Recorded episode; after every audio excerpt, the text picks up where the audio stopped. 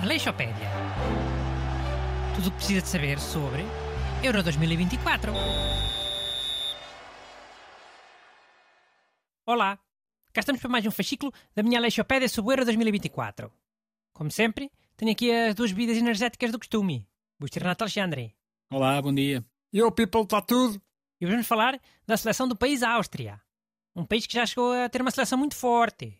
Não foi, comentador Busto? Foi, nos anos 30. Essa equipa até ficou conhecida como a Wunderteam, eh, que significa Equipa Maravilha em alemão. Diz-se que esta terá sido a primeira equipa a praticar uma espécie de futebol total.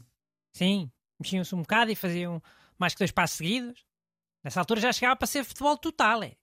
Mas essa Wonder Team dos austríacos ganhou alguma coisa? Não, mas, mas foram às meias finais do Mundial de 1934. Qualificaram-se para o Mundial de 1938, mas depois a Alemanha nazi anexou a Áustria. E pronto, só depois da guerra é que voltou a haver a seleção austríaca. Mas já sem esta equipa maravilha. Mano, o Hitler era austríaco. Tipo, dá cabo da seleção do seu próprio país, mano. Não se percebe, sinceramente. Sim, é mesmo isso que é revoltante no Hitler, é? Realmente, tem razão. Oh, Népia, mano, calma. Não foi isso que eu quis dizer. Mas, oh, olha, não sei. O Hitler, se calhar, anexou a Áustria para ficar com esses jogadores bons da equipa Wander. Como o Putin. Vê lá se ele não foi logo a correr tentar anexar a Ucrânia. A Ucrânia tem alguns jogadores jeitozinhos. Não foi anexar a Lituânia, que é só nabos. Já, pode parecer só um pormenor, mas tipo de certeza que no xadrez da cena geopolítica, mano, tudo conta. É. Olha lá, Busto. O treinador da Áustria ainda é aquele. Qual? Aquele. Que o apelido é uma asneira, em português. O selecionador atual é o Ralf Rangnick, que aqui há uns tempos esteve no Manchester United. Oh, então já despediram outro. O Franco. Sabem? É uma asneira. Os comentadores em Portugal diziam o nome de maneira diferente, para não parecer asneira. Diziam foda. Ah, já, já sei. Toda a gente percebia que era asneira na mesma.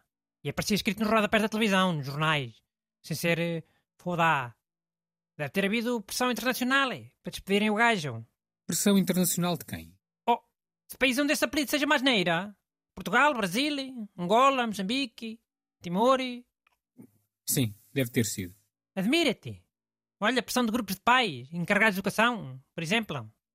Queriam proteger as suas crianças dessa asneira muito feia. Acho que essa malta tem muita força, hein? Já, aqui sou obrigado a concordar com o Bruno. Está Tá bem, então olhem aqui uma boa curiosidade sobre a seleção Chefe, para lá. Para lá que eu tenho uma ideia que queria contar. E depois não tenho tempo. É uma ideia que está relacionada com aquele panado famoso que os austríacos têm para lá. O Wiener Schnitzel. Isso. O panado que parece o nome de um homem austríaco. Se calhar até é o nome do man que inventou esse panado. Não é nada. Wiener Schnitzel é qualquer coisa como escalopa à Viena. Ok, mas vá, deixa eu explicar a minha ideia. Então, este Euro 2024 podia ter mais atrativos. Em vez de ser só ver quem é que ganha a taça, podia haver mais coisas para ganhar, intermédias. E uma delas podia ser sobre panados. Por exemplo, quem ficasse mais à frente no Euro ficava com o exclusivo. Qual exclusivo? Pá, do nome e da maneira de fazer. Nós temos os panados, não é? Os austríacos têm esse que o nome de um homem, Werner Schnitzel. Os italianos têm bifa milanesa. Se Portugal ficasse à frente da Áustria e da Itália, todos esses passavam a ser panados durante quatro anos. Deixava de se chamar Vienna Schnitzel e à la milanesa. Era. Ficava tudo panados. Nome oficial em todo o lado. Mas se a Áustria fizesse melhor que Portugal e que a Itália, ficava tudo uh, Wiener Switzer, por exemplo. Ficava a ser tipo aquelas metas volantes do ciclismo.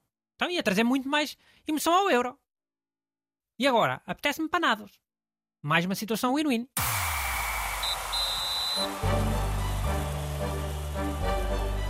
Aleixopédia. Tudo o que precisa de saber sobre Euro 2024.